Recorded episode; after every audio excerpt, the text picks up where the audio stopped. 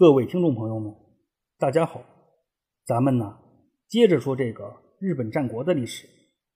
上一回我主要是介绍了，在一五零七年的八月份之后，伴随着细川家族的连续内乱，作为统治中枢的中央幕府又进一步的丧失了对于时局的掌控，而天下的形势也随之越发的混乱起来。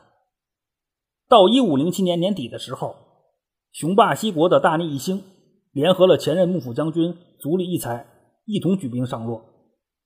对于这一威胁，新任的幕府管领细川成员本是有意求和的，只不过呀，细川成员选错了谈判的人选。代表细川成员去和大内义兴谈判的，正是之前协助过细川成员的细川高国。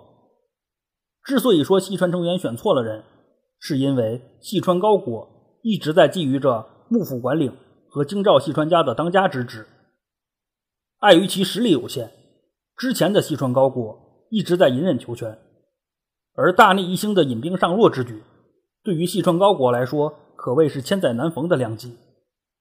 应该说呀，正是在细川高国与大内一星的里应外合之下，幕府管领细川成员才没能做出正确的决策。关键是啊，在最为紧要的关头，细川高国还在细川成员的背后又捅了一刀。就在大内义兴进军的同时，细川高国也跑到了伊势国去拉了一票人，然后开始协助大内义兴夹攻京都。也是因为这种被动的局面，等到大内义兴的兵锋逼近京都之时，时任的幕府将军足利义成、幕府管领细川成员等人都被迫逃到了晋江一地去避难。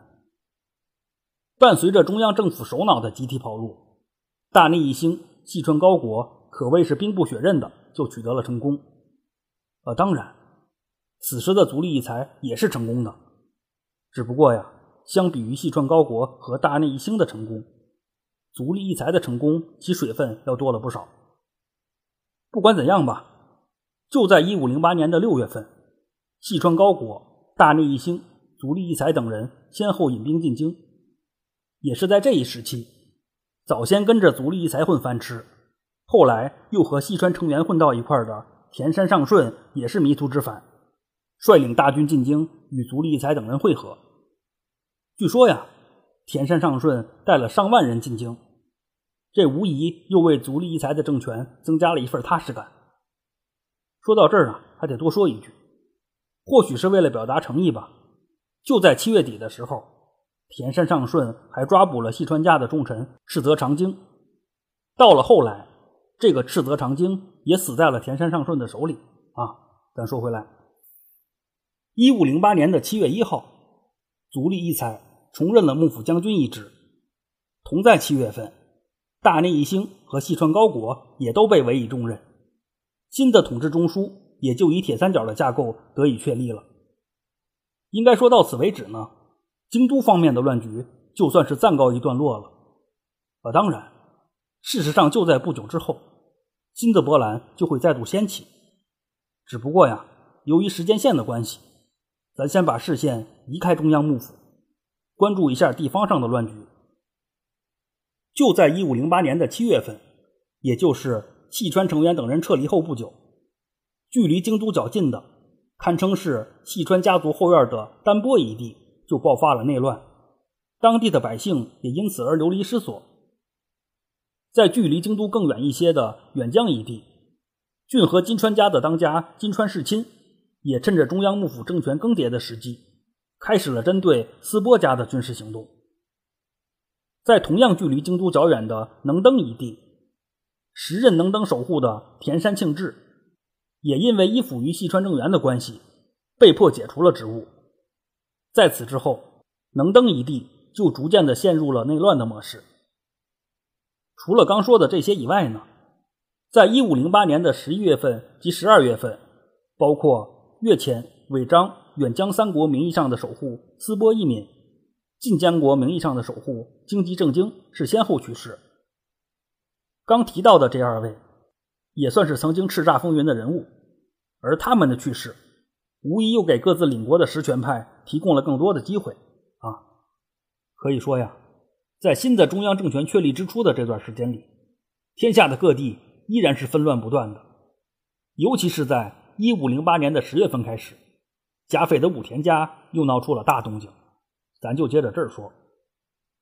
之前在介绍贾斐武田家的过往历史时，也曾提到过，由于老当家武田信昌有意废长立幼，贾斐武田家一度爆发了连年的内战。武田信绳及武田信惠兄弟俩为了争夺家督之位是势不两立，这双方也是难分胜负。到了一四九八年的时候，在武田信昌的斡旋及甲斐大地震的影响之下，武田信绳、武田信惠兄弟决议休战。最终呢，由身为长子的武田信绳继承了甲斐武田家。可以说至此呢，甲斐武田家的内乱就算是告一段落了。在此后的一段时间里，甲斐一地由于武田家内乱的结束而得以休养生息。在一五零五年到一五零七年间，老当家武田信昌及时任当家武田信绳是接连去世。也是因此呢，当时年仅十四岁的武田信虎继任了甲斐武田家的当家一职。对于这个嘴上没毛的大侄子，身为老叔的武田信惠也表现出了非同一般的关爱。啊，当然，武田信惠的这种关爱是要打引号的。其实之前也提到过，这个武田信惠之所以退出了甲斐武田家的当家之争，说到底呢，还是受环境所迫多一些。就他个人来说，可以说武田信惠的企图心一直都未曾消亡过，只怕在武田信惠的心中，他从未觉得自己是在竞争中败给了兄长。如果不是考虑到甲斐武田家的长久发展，继续再竞争下去的话。谁胜谁负是犹未可知的，甚至可以说呀，在武田信惠的内心深处，也可能会有这样一种想法，那就是正是因为他顾全了大局，退出了家族之争，武田信绳才最终得以上位，而这个甲斐武田家的当家之位，完全就是他让给兄长武田信绳的。也是因此呢，兄长信绳就应该懂得感恩，做到有借有还，一旦自己玩够了。就应该把当家之位还给兄弟来做，啊，当然这些都是我猜的。假如武田信惠真有这样的想法的话，只能说呀，这也只是种一厢情愿罢了。而武田信虎的继位，可以说是彻底的消灭了武田信惠的所有幻想。与此同时呢，这无疑也催化了武田信惠的反叛行动。想当初老爹和兄长健在之时，基于武士的尊严也好，碍于男人的面子也罢。武田信惠对于做过的承诺不好出尔反尔，可现如今老爹和兄长都已经不在人世了，那当初的那些承诺自然也就可以随之烟消云散了。既然没了羁绊，此时不返又更待何时呢？或许正是基于这样的心理吧，在武田信虎继位后不久，他的老叔武田信惠就发起了武装政变。毕竟啊，武田信惠在当地经营了多年，他还是很有群众基础的。包括甲斐当地的有利豪族立原家、小山田家，以及武田信惠的兄弟，也就是武田信虎的另一个叔叔岩手省美等势力，纷纷聚集到了武田信惠的旗下，其声势一度也颇为浩大。说到这儿啊，还得多说一句：武田信昌的儿子很多，除了长子武田信绳以外，还有包括游川信惠、岩手省美、松尾信贤及龟云轩宗存等几个儿子。通过这些名字就不难发现了，武田信昌的这几个儿子应该是分别继承了不同的家族，而刚刚提到的游川信惠，也就是一直以来说到的武田信惠。为了避免混乱呢，在后边的讲述中，我还是会称他为武田信惠啊。咱说回来，综上所述吧，可以说，对于只有十来岁的武田信虎来说，他所面临的压力，并不是他这个年纪所应该承受的。抛开这些压力不谈，就算给机会让武田信虎和老叔公平的争夺一下，只怕他的胜算依然是可以忽略不计的。在某种程度上啊，这一时期武田信虎的故事，也可以说成是一个初中生在仓促继承了巨额家产之后，被老叔组团抢夺家产的故事。一般类似这种剧情的结局，要么就是老叔一方完胜，侄子最终充当了炮灰要么就是。这个侄子命不当绝，最终实现了逆袭。换言之啊，貌似此时的武田信虎只有这两条路可选了。也不知道啊，武田信虎知不知道明成祖朱棣？别的不说呀，刚提到的这两种情况，朱棣可都是很有发言权的。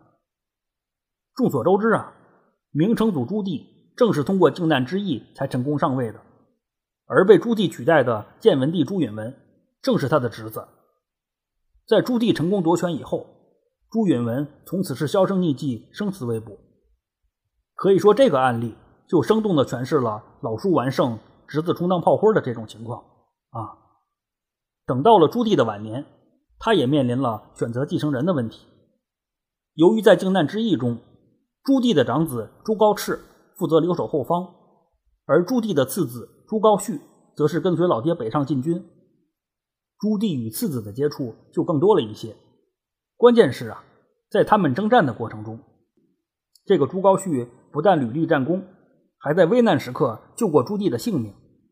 也是因此呢，朱高煦是颇得朱棣的喜爱。在朱棣选择继承人的这一时期，朱高煦那可是颇有人气的，就连朱棣本人一度也是犹豫不决。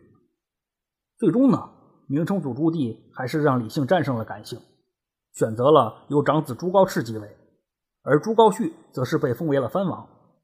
呃，当然，朱高煦对于这个安排并不满意。在此之后呢，朱高煦的谋反之意开始愈发的明显起来，明显到连老爹朱棣都看不下去了，反倒是以仁贤闻名的朱高炽从中周旋，朱高煦才得以继续嘚瑟下去。等到明成祖朱棣死后。朱高炽正式继位，成为了明仁宗。这个朱高炽是个短命皇帝，上位后没多久就去世了。在他去世以后，他的儿子朱瞻基又成为了新的顺位继承人。当时朱瞻基身在南京，在父亲朱高炽死后，朱瞻基需要回到北京继位。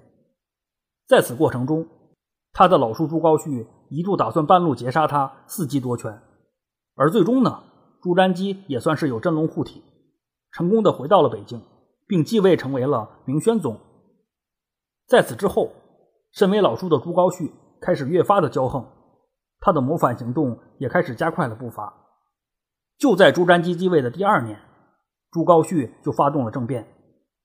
对于这个 no 作 no 带的老叔，朱瞻基决意御驾亲征，也成功的取得了胜利。而朱高煦在兵败以后。被大侄子关押在了北京，至此呢，朱瞻基也就算是取得了完胜。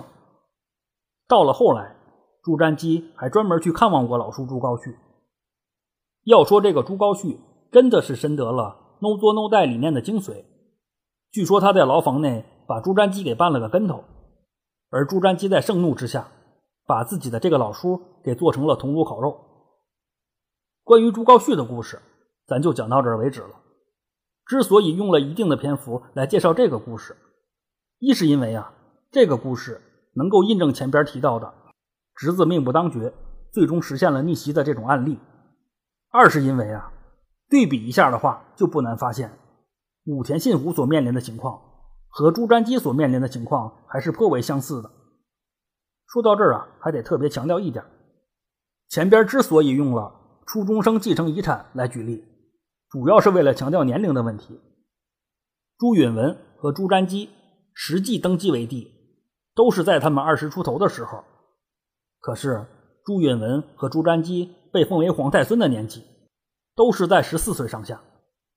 这和武田信虎继位为当家的年龄基本是一样的。啊，当然，这只是一种有趣的巧合而已啊。咱说回来，个人认为呢，在长子朱高炽。和次子朱高煦之间，朱棣明显是更为偏爱朱高煦的，而这种偏爱又反过来助长了朱高煦争夺权位的野心。单从这一点来说呢，这和武田信昌有意废长立幼，进而导致身为次子的武田信惠一直耿耿于怀是颇为相似的。其区别就在于啊，武田信昌并没有表达出对于孙子武田信虎的好恶，而朱棣。则是出于对孙子朱瞻基的喜爱，才最终做出了由朱高炽继位的决定。除此以外呢，在朱高煦谋反的过程中，他也拉上了自己的兄弟朱高燧来帮忙。这一点也和武田信惠拉拢了岩守省美一事是颇为相同的。至于此后，在老一辈去世后，老叔一方就发动了政变的这种情况，武田信虎和朱瞻基的经历也是非常相似的。只不过相比之下呢，武田信虎比朱瞻基要处理的更为利落一些。在武田信惠发起叛乱之后，准确的说是一五零八年的十月四号，处于劣势的武田信虎做出了一个出人意料的决定，他想要险中求胜，对老叔武田信惠所在的圣山城发起突袭，做拼死一搏。要说这个武田信惠也多少沿袭了朱高煦 “no 多 no 带”的风格。据说呀，在武田信虎偷袭之时，这个武田信惠正和拥护他的大部分势力在老巢里搞 party。换句话说呢，武田信会为武田信虎制造了一个连锅端的好机会，而武田信虎也没打算错过这个机会。对于武田信虎的突袭，可以说武田信惠一方是没什么防备的。也是因此呢，经过了一番激战之后。本来处于劣势的武田信虎一方是大获全胜，包括武田信惠父子、岩守省美及立元家等辅助势力都在这一战中战死。在干净利落的收拾完老叔之后，武田信虎就算是扫清了自家的后院，没有了后顾之忧。毕竟啊，此时的武田信虎只是个十几岁的少年，能够有如此的表现，着实是令人钦佩啊！也是自此开始呢。武田信虎开始了统一甲斐的征程。时间关系呢，本回就先讲到这里，咱下回接着这个武田信虎说。在本回节目结束前，要特别强调一点，在这里举了朱瞻基的例子，只是为了辅助讲述。关于朱瞻基继位的阴谋论之类的，在这儿就不做过多探讨了啊。感兴趣的可以微博关注“闲着没事做自己”，带儿化音。我会及时发布相关的节目资讯，谢谢您的收听。